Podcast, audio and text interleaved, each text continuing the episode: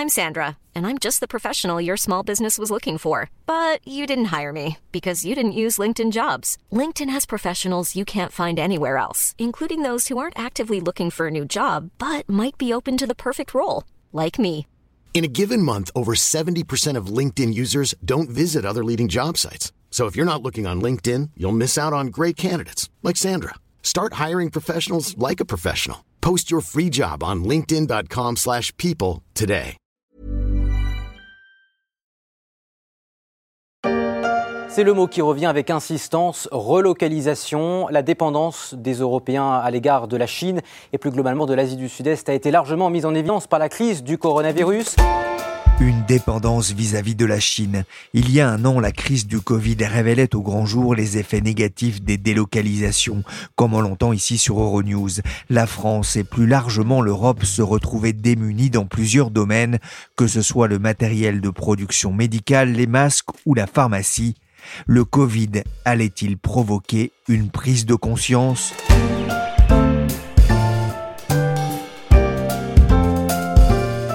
Je suis Pierrick Fay, vous écoutez La Story, le podcast des échos, et dans cette émission de décryptage de l'actualité, on va se demander si la pandémie de Covid aura comme effet secondaire un retour au bercail de nombreuses entreprises stratégiques pour la France. Se brosser les dents en bleu, blanc, rouge.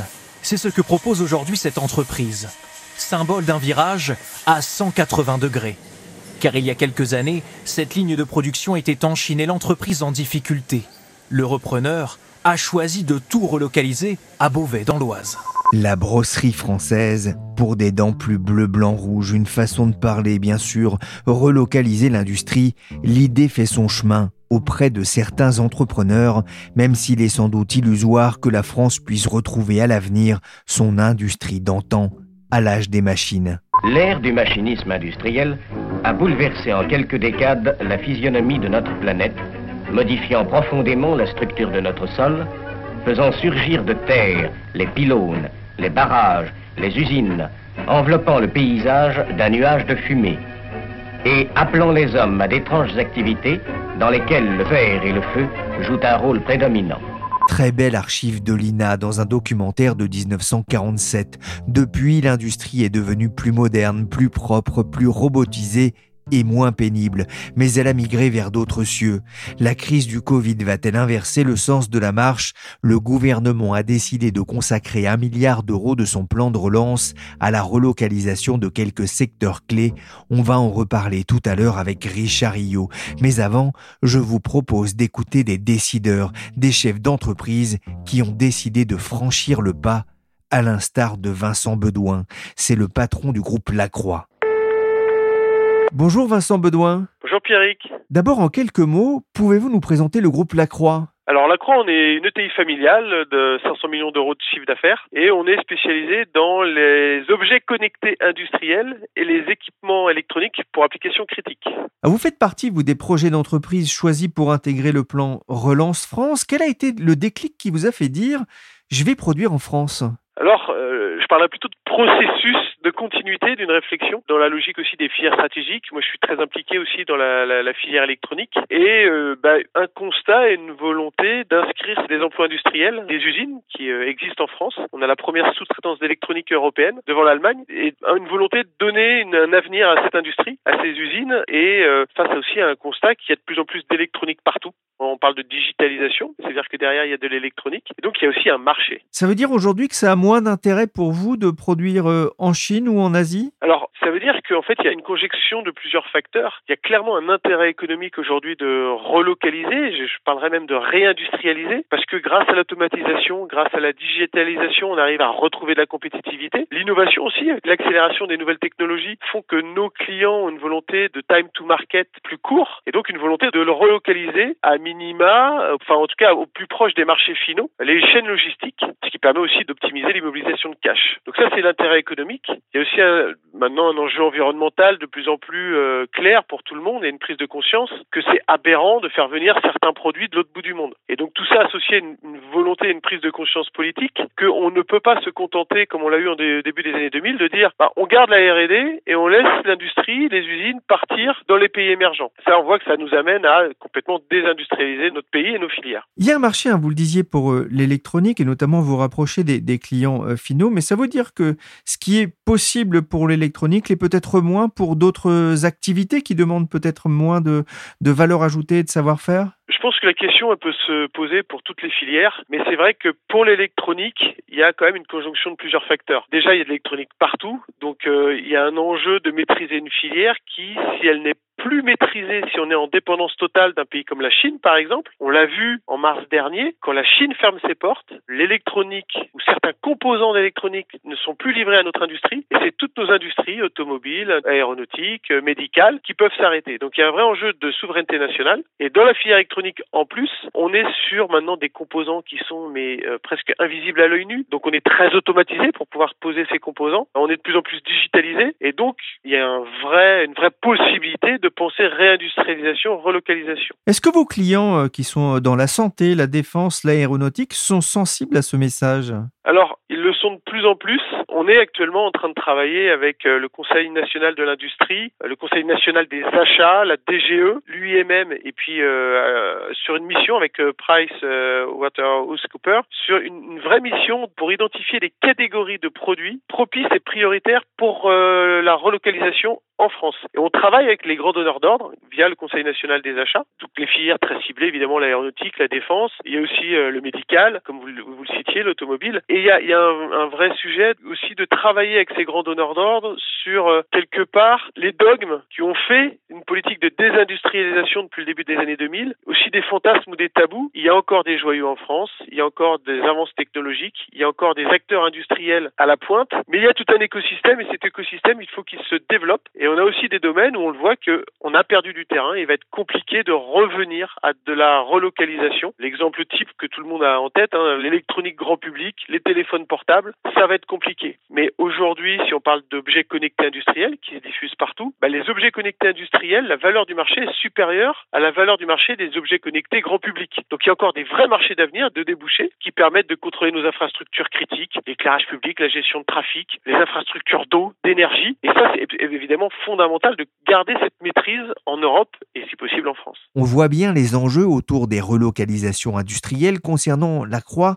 Comment est-ce que ce projet se concrétise? On a plusieurs usines d'électronique en France, en Allemagne, en, Pologne, en Tunisie notamment, un bureau d'achat en Chine et on a une vraie vraie expertise dans notre usine française, mais par contre une usine vieillissante avec des bâtiments, un bâtiment qui a plus de 100 ans. On a été labellisé vitrine industrie du futur euh, il y a quelques années et là on, on arrive aux limites de ce qu'on peut faire en France de par la vétusté de notre bâtiment. Donc on s'est posé la question, qu'est-ce qu'on fait? Mais on avait des coûts énormes pour euh, rétablir le bâtiment, donc on s'est vraiment posé la question, est-ce qu'on va sur un projet euh, de nouvelle usine Et si on la localise, on la localise en France Ou est-ce qu'on la localise sur, on augmente nos sites euh, actuels en Pologne, en Tunisie ou en Allemagne? Et on est vraiment, on a challengé les hypothèses. On a vu qu'on on pouvait faire une usine en France, qui est quand même le, le siège, le cœur de notre savoir-faire. Mais il y avait des conditions. Il fallait doubler la taille de l'usine pour avoir un retour sur investissement sur tout ce qu'on devait entreprendre en termes de digitalisation et d'automatisation pour avoir une usine en France, certes, mais compétitive. Euh, et donc ça a été un processus. On a travaillé aussi en écosystème avec le Technocampus et d'électronique qui est à Angers. Et euh,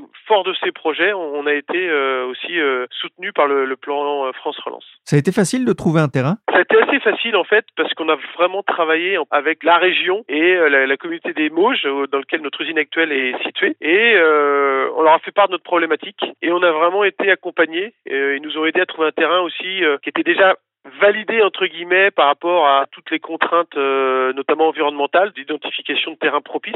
Euh, donc on a vraiment été soutenu, on a eu des partenaires, euh, pouvoirs publics et préfectures vraiment euh, exemplaires. J'estime qu'aujourd'hui, grâce à tous les outils qu'on peut avoir avec l'industrie du futur, c'est le moment de, de, profiter et de participer à la réindustrialisation en France en fait. Hein. Je pense qu'on a les moyens d'être productifs suffisamment et d'être compétitifs pour, pour pouvoir avoir notre carte à jouer dans ce domaine.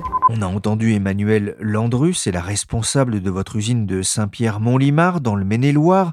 C'est le moment de participer à la réindustrialisation de la France. C'est ce qu'elle explique dans ce reportage de la Chambre de commerce et industrie locale. Ça a un coût, c'est un investissement lourd pour la Croix? Ah oui, oui, c'est un investissement euh, d'une trentaine de millions sur quelques années, mais c'est euh, la Croix, on est une TI familiale, on a euh, un raisonnement moyen long terme, donc ça reste des investissements qui font partie, je pense, de ce qui doit se faire dans l'industrie. C'est aussi pour ça qu'on voit dans le modèle allemand beaucoup de, joyaux industriels qui sont des groupes familiaux où bah oui, on investit et on est capable aussi de se projeter un retour sur investissement à moyen long terme, mais on est convaincu par contre que ça va créer de la valeur. Pour ça, après, évidemment, il y a des contraintes de business plan, de rentabilité et dans l'industrie, il faut être capable de mener un raisonnement moyen long terme.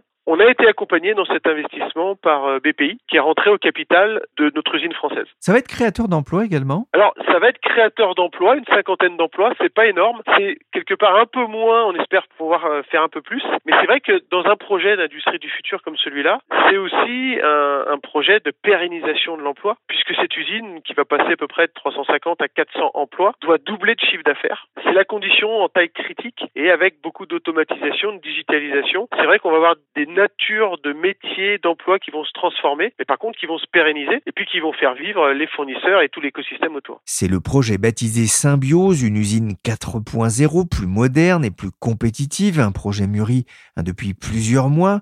Vous n'avez pas attendu la crise sanitaire pour faire ce choix, mais est-ce que cette crise vous a conforté dans cette décision? C'est vrai que quand la crise est arrivée, on s'est posé la question est-ce qu'on maintient le projet ou pas? Notamment parce que dans l'usine euh, qui va être euh, déménagée dans notre nouvelle on a une activité aéronautique qui est quand même en perturbée et qui est passée du statut de forte croissance à forte décroissance. Pour autant, la crise a confirmé pour nous la conviction qu'on allait vers des relocalisations et des réindustrialisations au niveau continental Europe, hein, mais aussi au niveau national. Et on voit aussi vraiment très clairement la prise de conscience des pouvoirs publics de l'impossibilité de dépendre à ce point sur des filières stratégiques comme l'électronique de pays uniques comme la Chine. Début mars, Agnès Pannier-Runacher, ministre déléguée à l'industrie, a réuni les acteurs de la filière électronique pour annoncer de nouvelles mesures pour soutenir cette activité importante, notamment dans un contexte de pénurie de semi-conducteurs. Est-ce que aujourd'hui, Vincent Bedouin, vous vous sentez soutenu par les pouvoirs publics au sens large? Je pense qu'on a, euh, enfin en tout cas depuis que moi je, suis dans ma vie professionnelle, jamais été aussi soutenu et aussi euh, compris au niveau de la filière électronique. La filière électronique, finalement, c'est une filière assez jeune par rapport à d'autres filières comme la métallurgie, et où la compréhension de ce qu'est l'électronique au niveau des pouvoirs publics n'a pas toujours été euh, évidente. On parle beaucoup de digital, on fantasme là-dessus, mais l'électronique, c'est vraiment le hardware, le, composant physique de la digitalisation de notre monde. Et donc, on, on a une écoute, on a une bonne compréhension. Et puis, dans l'électronique, il y a euh, la compréhension des enjeux de souveraineté, d'innovation, avec beaucoup de support au niveau de tout ce qui est composant, donc euh, vraiment le, cœur de la technologie technologie de l'électronique. Et puis, ça commence à venir sur euh, non seulement les composants électroniques, mais aussi l'assemblage des composants électroniques sur des produits électroniques, qui sont également clés, un peu moins critiques d'un point de vue innovation stratégique pour le pays, mais par contre ayant plus d'impact sur la diffusion de cette technologie électronique dans toutes les industries. Et c'est aussi là où ça a plus d'impact au niveau emploi, puisque c'est un peu plus une industrie manufacturière que l'industrie des composants, qui est euh, alors pour le coup très très automatisée. Vincent Bedouin, Qu'est-ce que vous aimeriez dire à un industriel qui aujourd'hui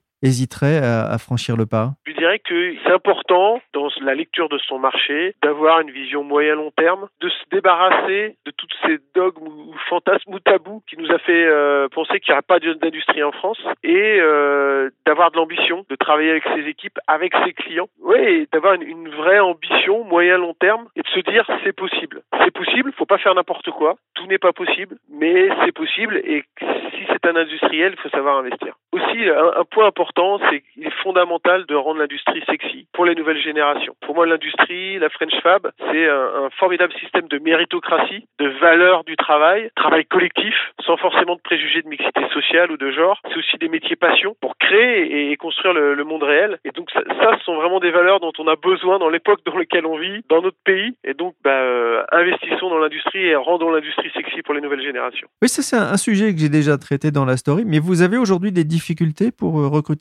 On a des difficultés à trouver certaines compétences, c'est sûr. C'est aussi pour ça qu'on se mobilise en filière pour pouvoir remettre des programmes soit de formation continue, soit de formation pour les, les jeunes pour retrouver des compétences et dans certains domaines où ça commence à être critique.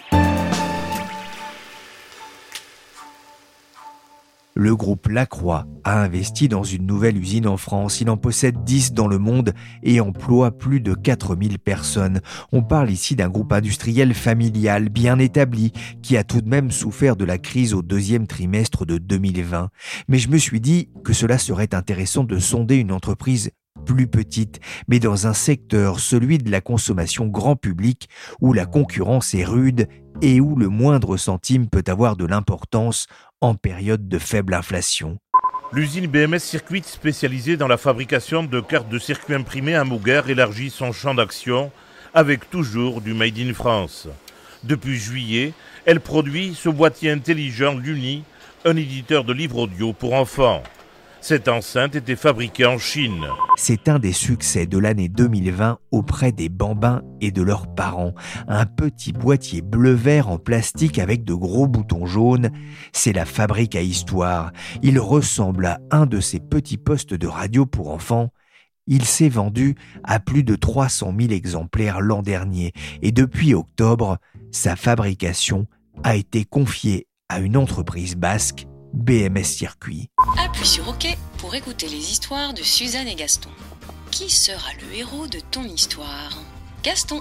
Gaston n'était pas disponible, alors j'ai appelé Maëlle Chassard, c'est la cofondatrice de cette PME, pour qu'elle me raconte la belle histoire de l'Uni et du Made in France. À l'origine, ma fabrique à histoire est mon projet de diplôme. Moi, j'ai fait des études de design où je me suis spécialisée en innovation et euh, suite à l'écriture d'un mémoire euh, sur euh, l'imaginaire, j'ai constaté que l'imagination des enfants était en baisse à cause d'une surexposition aux écrans, ce qui m'a alarmée puisque je pense que l'imagination est au cœur du développement de l'enfant et du coup, j'ai imaginé ce petit boîtier pour être une alternative aux tablettes, téléphones, télévisions et développer leur imagination. Dès le départ, hein, vous aviez songé à une localisation industrielle en France.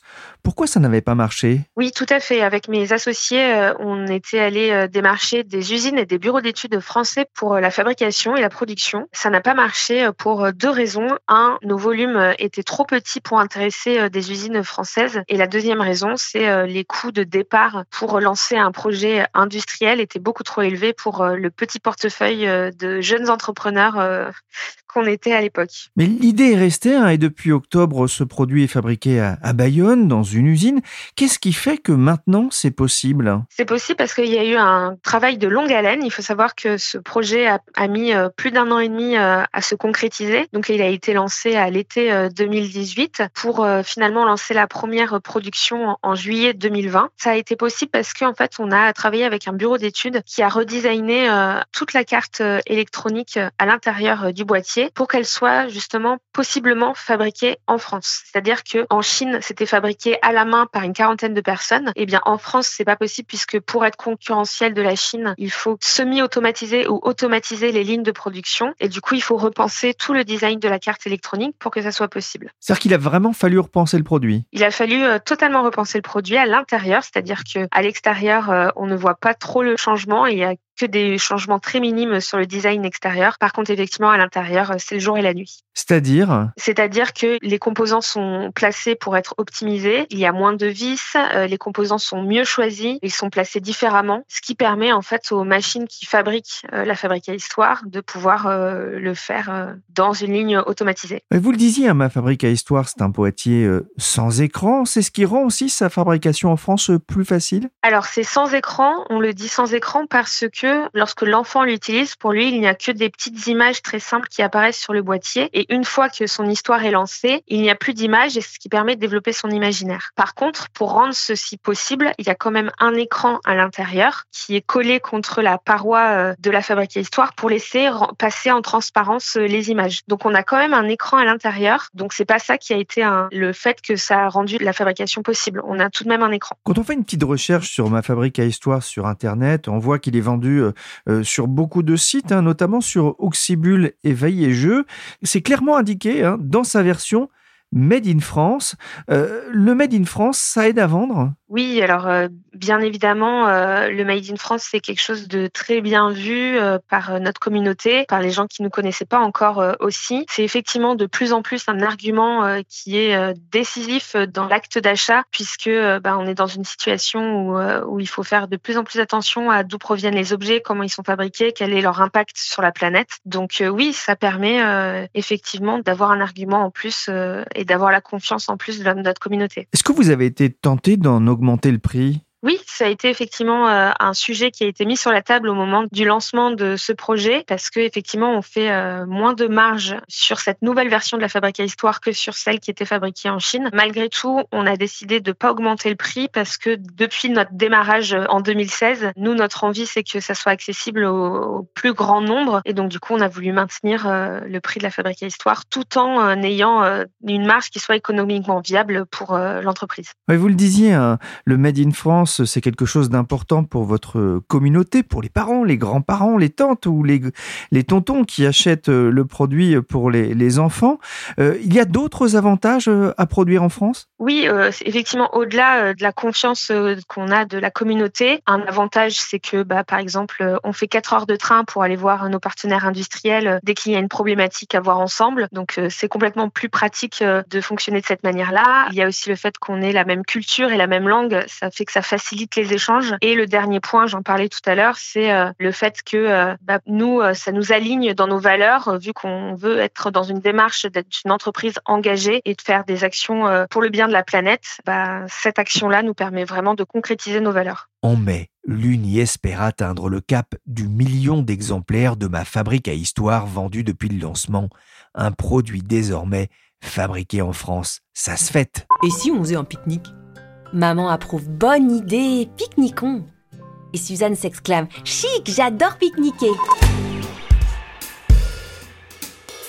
Il ne reste plus un euro dans les caisses, se réjouit Bercy. Le gouvernement va décaisser la totalité des 100 millions d'euros prévus pour cette année. La moitié ira dans l'agroalimentaire, le reste dans la santé, l'électronique et les composants essentiels pour l'industrie. Plus d'argent dans les caisses, et c'est une bonne nouvelle, constatait BFM Business en novembre. Le signe que le plan de relocalisation poussé par Bercy suscite un intérêt de la part des entreprises. Il faut dire que le gouvernement a fait de la relocalisation industrielle un des enjeux de la fin du quinquennat. Il est vrai que la crise pandémique du Covid-19 a accéléré un mouvement qui a été en fait entamé par le gouvernement actuel en novembre 2018. Richard Rio grand reporter aux échos. À l'époque, il avait lancé un fonds d'accélération des investissements industriels dans les territoires qui était doté de 400 millions d'euros. Le but de ce fonds était de moderniser l'appareil productif français qui était un peu vieillissant. Le dispositif depuis a été complété en raison de cette crise sanitaire du Covid-19 qui menace le tissu industriel. Il comprend trois volets. Il y a un plan industrie du futur destiné à moderniser l'appareil productif. Un volet qui est appelé résilience. Alors celui-là, il est destiné à localiser ou relocaliser la production et il porte essentiellement sur cinq secteurs jugés stratégiques, c'est-à-dire la santé, l'agroalimentaire, l'électronique, les intrants essentiels et la 5G. il y a un troisième volet qui vise, lui, à accélérer les investissements industriels dans les territoires via ce fonds d'accélération des investissements industriels dans les territoires qui avait été lancé en novembre 2018. Les projets y s'insèrent dans le cadre du plan France Relance, qui lui est doté de 100 milliards d'euros. Et sur ces 100 milliards d'euros, il y a 35 milliards qui vont être alloués pour le seul secteur industriel. Mais pour le seul volet relocalisation, celui que l'on appelle résilience, le gouvernement a mobilisé un peu plus de 800 millions d'euros via deux vagues d'appels à projets, une qui a été lancée à la fin de l'été dernier et une autre qui a donné lieu à une deuxième vague en février dernier auprès des entreprises de ces cinq secteurs stratégiques. Est-ce qu'on peut déjà tirer un premier bilan? C'est encore un petit peu tôt parce que euh, quand on fait des investissements, euh, ça prend du temps. Il faut attendre quelques années. Les projets vont se matérialiser dans les prochains mois. Il n'empêche que pour ces deux premières vagues de lauréats, comme le dit le, le ministère, le gouvernement a fait quelques prévisions. Il s'attend à la création de 10 000 emplois, dont 3 000 emplois directs. 800 millions euh, d'euros hein, dans le, le plan euh, visant à, accélérer ou à relocaliser euh, la production, le volet résilience dont vous parlez. Ça veut dire que sans argent public, il n'y a pas de relocalisation? Ben, En fait, il y a plusieurs leviers sur lesquels l'État peut intervenir pour faciliter l'implantation d'entreprises sur le sol national. Les soutiens publics à l'investissement en sont un. La baisse des impôts sur les sociétés en est un autre. Le gouvernement actuel a d'ailleurs annoncé une baisse de 10 milliards d'euros sur l'impôt à la production pour faciliter justement ces implantations. Après, vous pouvez intervenir sur les niveaux de salaire pratiqués en France, mais là c'est un petit peu plus compliqué parce qu'il faut négocier avec les organisations syndicales qui constituent un interlocuteur à ne pas négliger, mais il est vrai que le gouvernement, l'État peut donner une impulsion pour faire en sorte que l'industrie française prenne un nouveau souffle. Vous pointez aussi du doigt le, le rôle des régions dans l'attractivité industrielle. Oui, ça c'est très important parce que pour implanter des usines, il faut d'abord se préoccuper de savoir où on va les implanter. Et c'est dans les territoires, à l'extérieur des grandes agglomérations, que ça va se faire. Parce qu'il faut du terrain pour construire des usines, pour construire des entrepôts. C'est une composante essentielle de l'objectif de réindustrialisation de la France. Les représentants des régions l'ont dit à maintes reprises, ça ne se fera pas sans eux. Mais dans ce cadre régional, l'État, lui, il a un peu le rôle du garant de l'égalité de traitement. Il ne faut pas que s'installe une concurrence un peu malsaine entre les différentes régions qui essaieraient d'attirer prioritairement les entreprises sur leur sol. Donc l'État doit jouer un rôle de monsieur loyal. Des micro-LED 3D compatibles pour tout type d'écran, des petits mais aussi des télévisions, des ordinateurs, des tablettes. C'est la nouvelle génération de LED qu'est en train de créer Aledia pour améliorer la qualité des écrans. Richard, parmi euh, les entreprises qui ont opté pour le Made in France, il y en a une qui vous a marqué, c'est la PME dont parlait euh, Télé Grenoble à l'instant, il s'agit d'Aledia. Effectivement, Pierrick, quand j'ai euh, eu son PDG euh, au téléphone et qu'il m'a évoqué son projet, je me suis dit qu'il était peut-être un peu utopique, un peu fou. Son projet, c'est rien d'autre que d'implanter en France une usine de production d'écrans pour euh, télévision euh, grand format, pour portable, pour PC, pour lunettes connectées.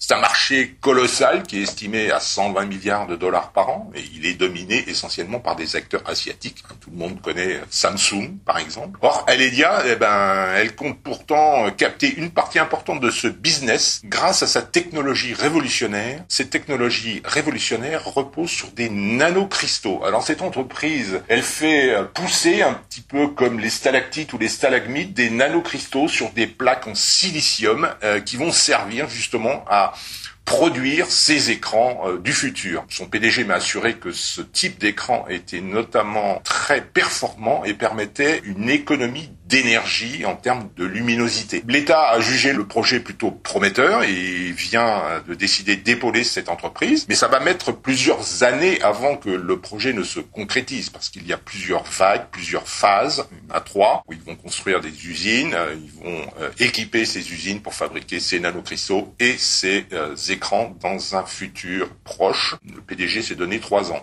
mais c'est un projet qui est assez prometteur. Vous avez évoqué hein, 10 000 emplois créé, hein, déjà ou anticipé par le, gouvernement. Richard, qu'on ne se méprenne pas, la France n'est pas en train de redevenir une nation industrielle. Pierrick, une chose est sûre. Les activités qui ont été délocalisées en Chine ou ailleurs ne vont pas être rapatriées en France en totalité. Les industriels disent, même le ministre des Finances, Bruno Le Maire, l'a indiqué. Il ne s'agit pas de rapatrier tout en France, ce serait illusoire, dit-il. En fait, il s'agit de miser sur les industries de demain avec une forte valeur ajoutée. Et c'est la raison pour laquelle ces cinq secteurs stratégiques ont été définis par euh, Bercy. Bruno Le Maire l'a dit, la France, pour ses exportations, ne doit plus compter sur le seul Airbus, sur les seuls produits de luxe ou l'agroalimentaire. Il faut qu'elle diversifie sa production et qu'elle exporte plus de produits à haute valeur ajoutée. Ça, c'est au niveau national. Maintenant, il faut savoir qu'au niveau européen, il se passe des choses. Ils ont défini à Bruxelles ce qu'on appelle les PIEC. C'est un acronyme qui veut dire les projets importants d'intérêt commun européen, dans lequel la France compte bien prendre toute sa part. Il y en a un dans le domaine des batteries électriques, hein, qui vont servir pour construire des voitures électriques, dans lequel l'Europe bien peser. La France en souhaite un autre sur les composants électroniques, puisque, comme vous le savez, ces dernières semaines, nous avons des ruptures d'approvisionnement sur ces composants électroniques. Donc, ce serait bien que l'Europe s'y intéresse et monte une filière à elle seule. Donc, cela, ça représente aussi de l'emploi industriel à venir. Et la France, comme l'Allemagne, euh, compte bien y prendre toute sa part. Merci Richard Rio, journaliste aux échos, et merci Maëlle Chassard, cofondatrice de l'UNIM à Fabrique à Histoire, et Vincent Bedoin, président du groupe Lacroix. Cette émission a été réalisée par Willy Gann, chargé de production et d'édition Michel Varnet. La story, c'est le podcast d'actualité des échos en une vingtaine de minutes avec la rédaction. On fait le point sur un sujet de l'actualité économique, sociale et financière à retrouver sur toutes les plateformes de téléchargement et de streaming de podcasts. N'hésitez pas à vous vous abonner et à partager vos émissions préférées. Et pour retrouver les analyses et toute l'expertise de la rédaction des échos, rendez-vous dans les pages du quotidien et bien sûr sur le site leséchos.fr.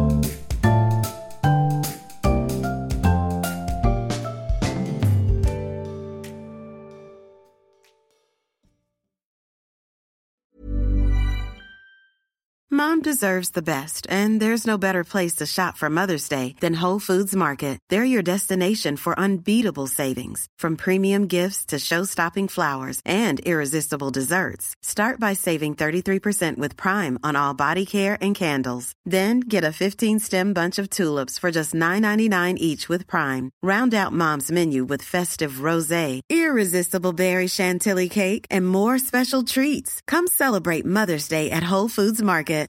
Hi, I'm Daniel, founder of Pretty Litter. Cats and cat owners deserve better than any old fashioned litter. That's why I teamed up with scientists and veterinarians to create Pretty Litter. Its innovative crystal formula has superior odor control and weighs up to 80% less than clay litter. Pretty Litter even monitors health by changing colors to help detect early signs of potential illness. It's the world's smartest kitty litter. Go to prettylitter.com and use code ACAST for 20% off your first order and a free cat toy. Terms and conditions apply. See site for details.